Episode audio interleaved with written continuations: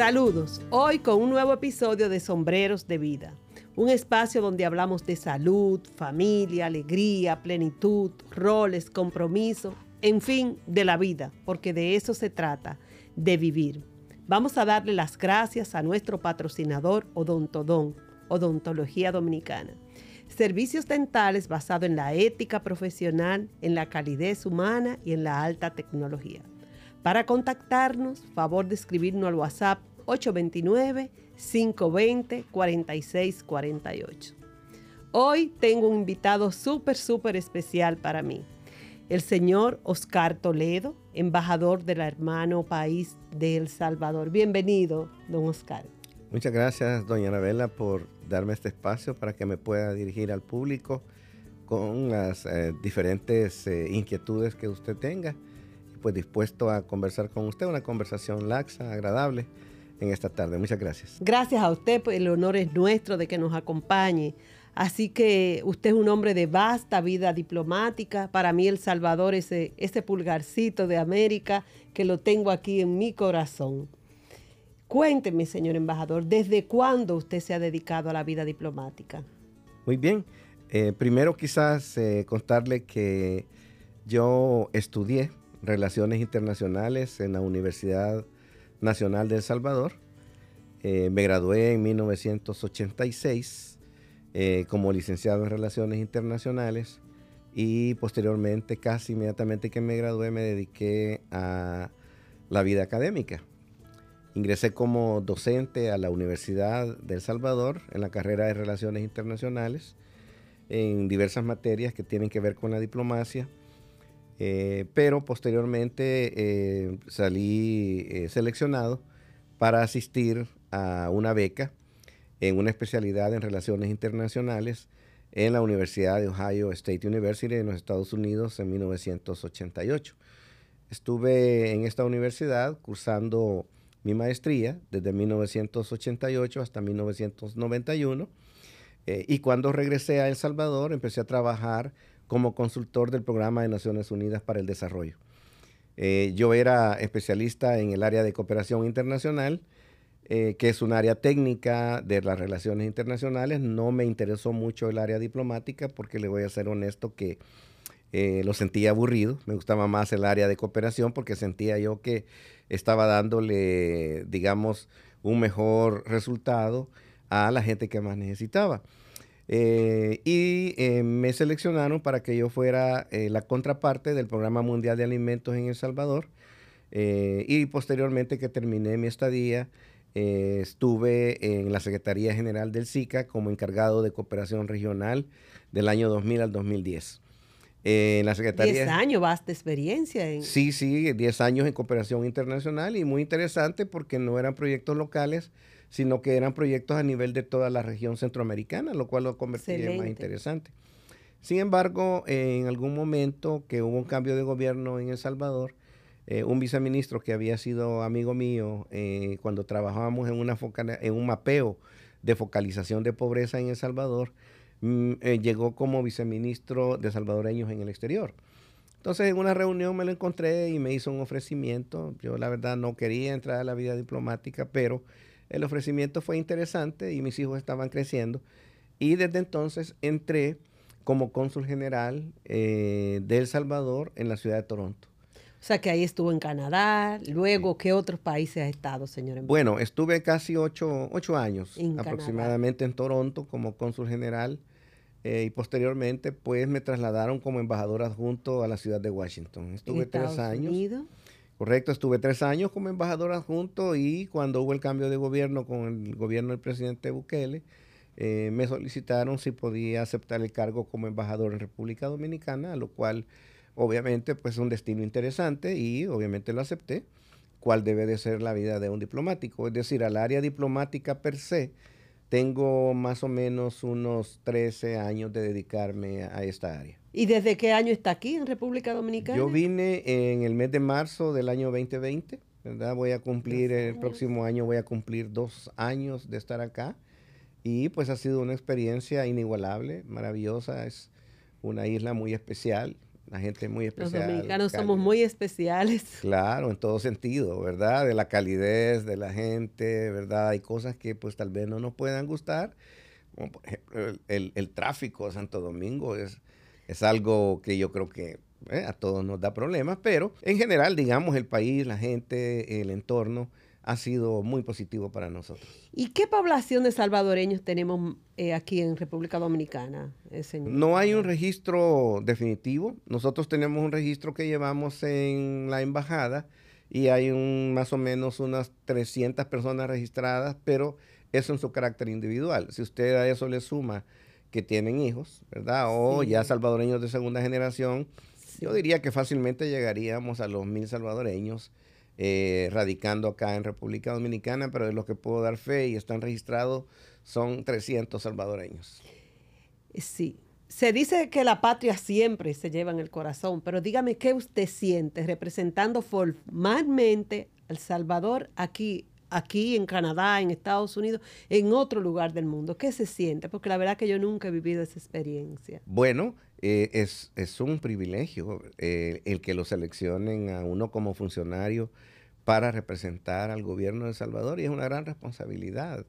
Porque obviamente usted sabe de que si hay un mal comportamiento eh, nuestro, si uno interviene en política interna, o, uno pues hace algo que está reñido con la ley, no es uno el que está en realidad quedando mal, sino que está haciendo quedar mal a su país. Por eso uno debe de ser muy cuidadoso, eh, cuáles son, digamos, las actividades que hace, ¿verdad?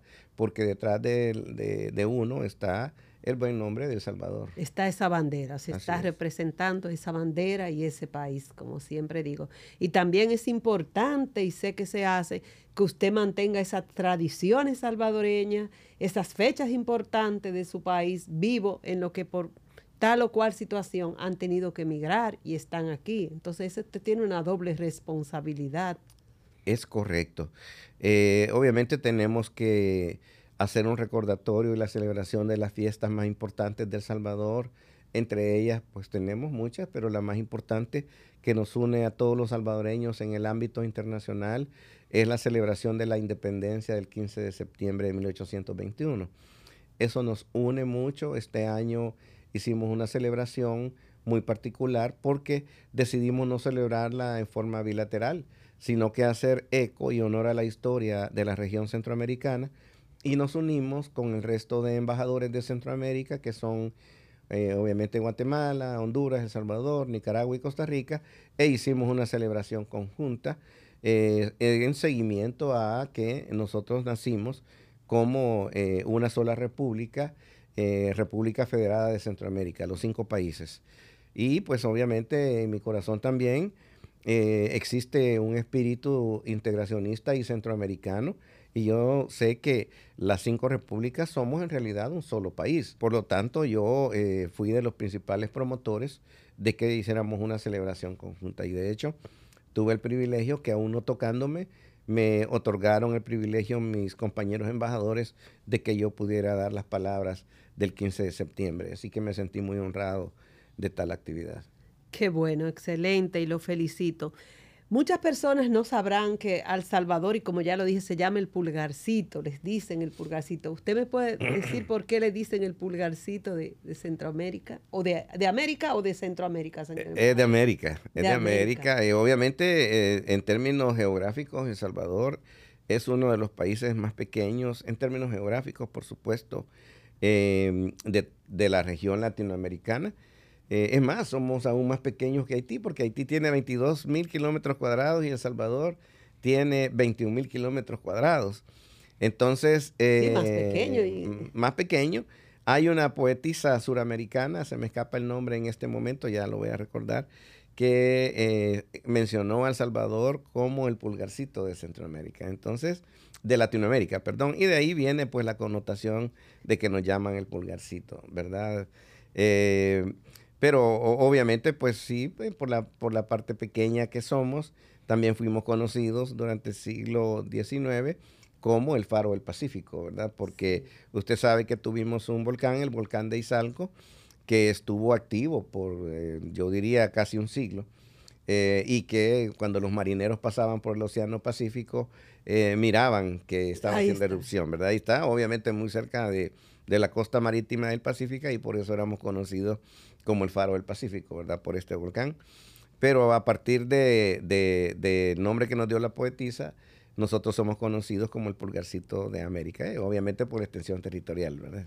Si hoy yo le preguntara a usted, señor embajador, ¿qué características más relevantes usted ve o usted puede describirme del Salvador y también de sus de los salvadoreños? ¿Qué usted me diría? Porque yo sé que eh, somos, perdóneme que lo interrumpa, yo siempre he visto El Salvador muy diferente a República Dominicana, por lo menos desde mi punto de vista. Sí, eh, bueno, la historia va conformando el espíritu de las poblaciones, ¿verdad? Eh, si usted ve, República Dominicana, pues ha tenido crisis políticas, pero no ha tenido esa concatenación de crisis y violencia que ha tenido nuestro país. Em, aquí la gente habla de la guerra de 1965, que para mí eso fue un levantamiento efímero, podríamos decir. Sí, apenas duró. Sí, claro, duró poco, pero nosotros tuvimos, tuvimos una, un movimiento armado en la década de los 30 que terminó eh, con el asesinato de más de 30 mil indígenas en aproximadamente un mes. Eh, tuvimos un conflicto armado en la década de los 80 y 90 que le costó la vida a 70 mil salvadoreños y 30 mil desaparecidos. Eso no ha sucedido en la realidad social de, de, República Dominicana. Y obviamente después de la firma de los acuerdos de paz, cuando todos los salvadoreños teníamos la esperanza de que al fin íbamos a vivir en paz, el desmanejo de los gobiernos anteriores eh, dio como resultado de que las pandillas eh, se afincaran eh, en la vida social de El Salvador. Entonces, hemos vivido de alguna manera una historia llena de violencia que obviamente es la que se trata de cambiar. Eso ha hecho el salvadoreño resiliente, luchador. Muy resiliente, sí, nosotros nos puede pasar cualquier cosa, pero siempre tratamos de recuperarnos y tenemos también la fama de ser eh, gente muy trabajadora, ¿verdad? Una gente muy productiva, muy trabajadora, lo cual usted lo puede constatar todas las mañanas. Ese, ese pueblo salvadoreño tiene un dinamismo extraordinario, ¿verdad? Y eso lo puede decir también de que tenemos afuera casi 3 millones de salvadoreños que hacen un envío de remesas a nuestro país de aproximadamente 7.500 millones de dólares. Y el salvadoreño que usted encuentra en los Estados Unidos es muy trabajador, ¿verdad? Gente muy empeñada en el trabajo. yo creo que es esa vida tan difícil que hemos tenido, esa, esa estrechez territorial que hemos tenido, el comportamiento de las élites salvadoreñas que han, no se han preocupado por levantar el perfil educativo de nuestra población, eh, lo ha convertido, eh, digamos, en una mano de obra tradicional barata, ¿verdad? Y no nos ayudaron a insertarnos en las nuevas tendencias de la economía y que son las tendencias de la digitalización, de la alfabetización, etcétera, pero que son realidades que en algún momento histórico tenemos que cambiar. No podemos seguir teniendo una, una visión agraria, ¿verdad? Como la que tuvimos en la década de los 30, 40, 50, 60. El Salvador tiene que ingresar a las nuevas tendencias y filosofías del siglo XXI. Y en esa lucha es que se está, ¿verdad? Entonces, pero el temperamento del salvadoreño no se pierde, ¿verdad? Somos personas muy combativas, somos personas que resistimos a 10 años prácticamente de una guerra impuesta, ¿verdad? Desde fuera.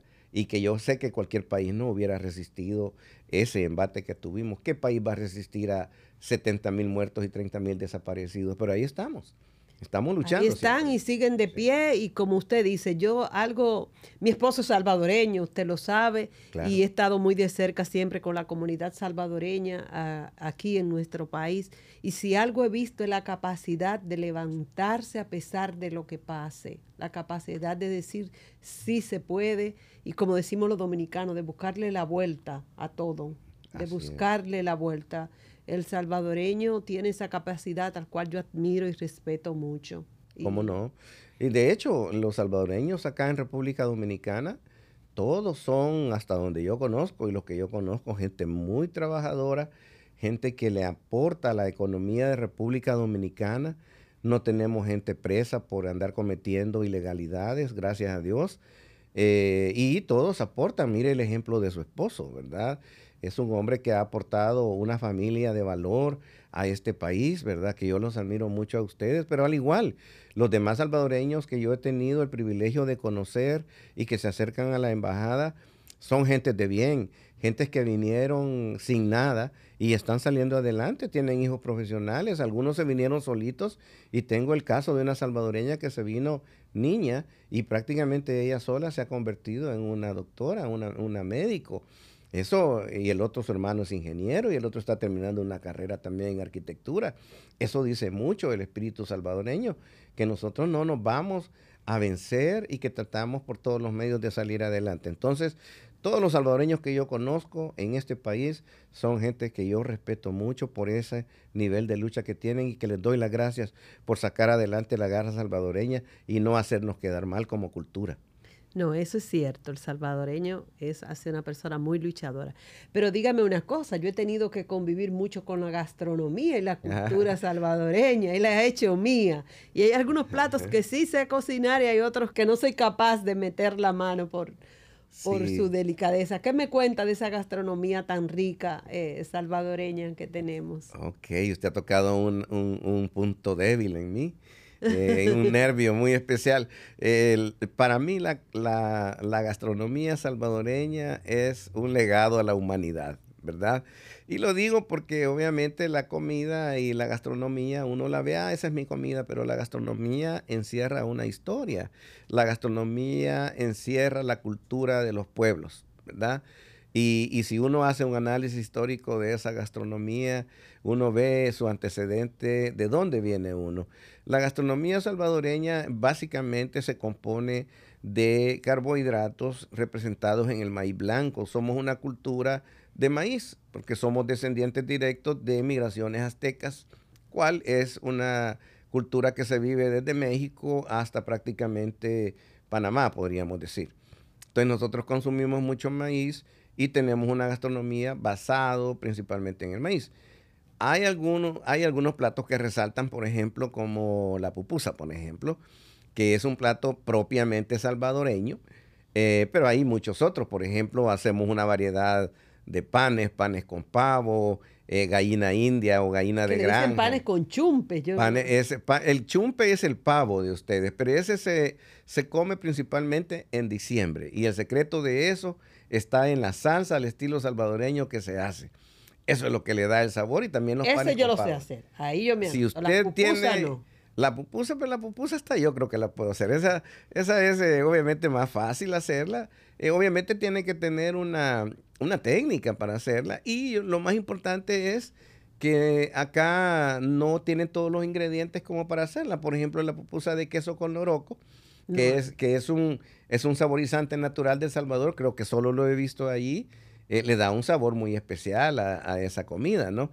Yo creo que usted sí puede, lo que, lo que tal vez no encuentra son los materiales adecuados como para poderlos hacer, pero sí, la pupusa es, digamos, un plato muy típico de El Salvador, muy, eh, digamos, eh, propio, hasta comparable quizás con la arepa de Venezuela, pero más rica la pupusa, por supuesto.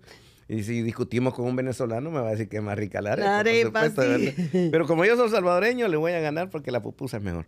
Así que está basado en eso prácticamente. Usted no tiene idea de todos los platos que se pueden hacer con el maíz blanco. ¿verdad? Está hasta dulce. postres, eso le iba a claro, decir. Claro, claro. postres. Por supuesto, ¿verdad? Hay postres, hay chilates, hay, hay mucha comida que es obviamente esa quesadilla como postre, porque ustedes tienen su quesadilla que es un postre. Ah, Eso es una delicia. Eso es un legado a la humanidad, pero tiene un contenido calórico terrible, ¿verdad? Pero, pero a veces uno se, uno se, uno se, se atreve a comérselo porque el sabor es inigualable. Sí, sí, e, es, es muy, muy, muy, muy rica. Muy rica. La gastronomía salvadoreña es muy variada, muy peculiar, muy particular sobre todo para nosotros que estamos en el Caribe, porque quizás puede tener alguna semejanza con otros países de Centroamérica, pero para nosotros que estamos en el Caribe es muy peculiar. Claro, pero eh, doña Arabela, ahora pueden, puede disfrutar el pueblo dominicano de la gastronomía salvadoreña. Si usted sabe de que se acaba de abrir una línea aérea eh, que está viajando en forma directa para El Salvador. Sí, sí, sí. En dos horas y media usted puede estar en El Salvador por 160 dólares. El sábado estábamos cenando con un con unos grupos, unos grupos de parejas, de amigos, y decíamos eso, vamos todos a ir al, Salvador a conocer, a disfrutar y a ver tantas cosas lindas y hermosas que, porque también ustedes tienen una artesanía preciosa, hermosa su artesanía. ¿Cómo no? Y algo a lo que no están acostumbrados los dominicanos, que es ver volcanes. ¿verdad? Montañas. Eh, Esas playas de tierra, tierra negra. Vez que yo la vi me sorprendió muchísimo. Porque son tierras volcánicas, ¿verdad? De una formación más reciente, podríamos decir que la formación de las playas eh, dominicanas. La playa dominicana es de arena blanca, que se ve bonita, ¿verdad? Pero la, la playa de arena negra y ese oleaje que hay en el Pacífico es incomparable también. Y la comida marítima de El Salvador no tiene comparación, ¿verdad? Así que ahora que estamos con programas eh, turísticos como Surf City, eh, que tenemos una línea aérea que por 160 dólares usted va y viene. Yo creo que ida y vuelta. Ida y vuelta. Yo creo que es un pecado que los dominicanos no vayan a conocer mi país, especialmente ahora que El Salvador va a terminar, primero Dios, este año 2022 vamos a terminar como el país más seguro de Centroamérica. Después de ser el país más peligroso de Centroamérica, hemos pasado en un año a convertirnos en el país más seguro. Y primero Dios, que para el año 2023 El Salvador va a ser el país más seguro de América Latina. Muy buena noticia esa, señor embajador. Mire, y en todos estos años que usted ha tenido que vivir fuera, representando a su país con tanto orgullo y con tanta dignidad, porque eh, eso tengo que reconocérselo y decírselo. ¿Qué anécdota usted me pudiera contar que le haya eh, eh, ocurrido, que le haya pasado? Porque, por ejemplo, a mí me pasó algo muy peculiar y fue una de las primeras veces que visité la familia de Miguel Ángel. Le digo la verdad, cuando me tocó que me pusieron la tortilla, nosotros somos de la, de la cultura del pan y yo vengo del Medio Oriente todavía peor. Entonces, yo no sabía la verdad y al final no sabía dónde colocarla y sin embargo ahora en mi casa todos los días tiene que haber tortilla. Entonces aprendí, fue como un choque eh, cultural para mí muy fuerte, porque es bueno decir que esa tortilla salvadoreña es gruesa, no es así como la que estamos acostumbradas. Como la tortilla mexicana, que es delgadita. Sí, sí. Es una tortilla diferente, es eh, gruesa, obviamente tiene también una explicación el por qué es así. Y es que acuérdese que El Salvador era una sociedad agraria en la que había que llenar el estómago y el maíz hecho tortilla eh, tenía que ser grueso para llenar rápidamente con algún tipo de proteína o frijol. Por eso es que nosotros fuimos desarrollando ese gusto a la comer la tortilla, porque ustedes aquí eso lo han cambiado por el plátano, porque aquí es una cultura más de tubérculos y de plátano. Nosotros no tenemos eso. El plátano para nosotros es como un postre y lo comemos solo muy maduro en las mañanas, ¿verdad? No comemos eh, así como ustedes que lo comen frito, verde, etcétera, no lo comemos de esa manera. Perdóneme que le interrumpa, ¿sabe otra cosa que me chocó mucho? Una vez que conversando con la familia, me hablan del casamiento. Y yo digo, ¿y, a qué boda es que vamos a ir? ¿Qué boda es que están hablando? ¿Y qué es lo que va a pasar en la boda? Y cuando me doy cuenta que el casamiento es el arroz con habichuela, lo que nosotros llamamos moro de habichuela, pero se hace diferente. Eso fue para mí un, como un descubrimiento. ¿Y qué casamiento? Decía yo. Nosotros no comemos habichuela, nosotros comemos un frijolito más pequeño, rojo, eh, que es propio de Centroamérica. Eh, y yo como me crié con ese frijol, una de las cosas que, que que, más me impacta de República Dominicana es que no tengo ese frijol, ¿verdad? Hay habichuelas y todo eso, pero no es el sabor del frijol que nosotros tenemos. Entonces, el casamiento es lo que le llaman también en Nicaragua y Costa Rica el gallo pinto, que es una mezcla de arroz con frijol, ¿verdad? Que es también extraordinario. Yo lo puedo hacer porque es fácil hacerlo, ¿verdad? Eh, pero de todas maneras, eh, sí, los impactos en comidas, ¿verdad? Para mí, el venir acá a República Dominicana, y probar un plato que se llama los tres golpes, que lleva dos huevos fritos, creo, eh, lleva un queso frito también y lleva una cosa que se llama mangú. Yo en mi vida he comido plátano verde, ¿verdad? Entonces, para mí fue impactante comer en un desayuno plátano verde. Entonces, pero es parte de la cultura alimentaria, ¿verdad? Que nosotros no estamos acostumbrados, ¿verdad? Es como la primera vez que uno come sushi, que cree que el wasabi es guacamole y se lo come de una sola vez, porque uno no conoce. Aún para comer uno tiene que educarse, ¿verdad? Usted hasta que no se educa en una cultura alimentaria, usted no sabe ni cómo comérselo. Por ejemplo, para mí, la primera vez que probé un sushi, me parecía espantoso ¿verdad? Pero ya cuando usted lo va probando, sabe cómo mezclarlo, cómo ponerle soya, cómo ponerle wasabi, cómo ponerle jengibre, sabe extraordinario. lo disfruta. Lo disfruta, uno tiene que aprender, ¿verdad? A comer las costumbres alimentarias porque en esto que ustedes comen está encerrada la cultura e historia de República Dominicana, ¿verdad? Y es una descendencia de las comidas aún que comían los taínos, ¿verdad? Entonces por eso es que tienen esta cultura alimentaria.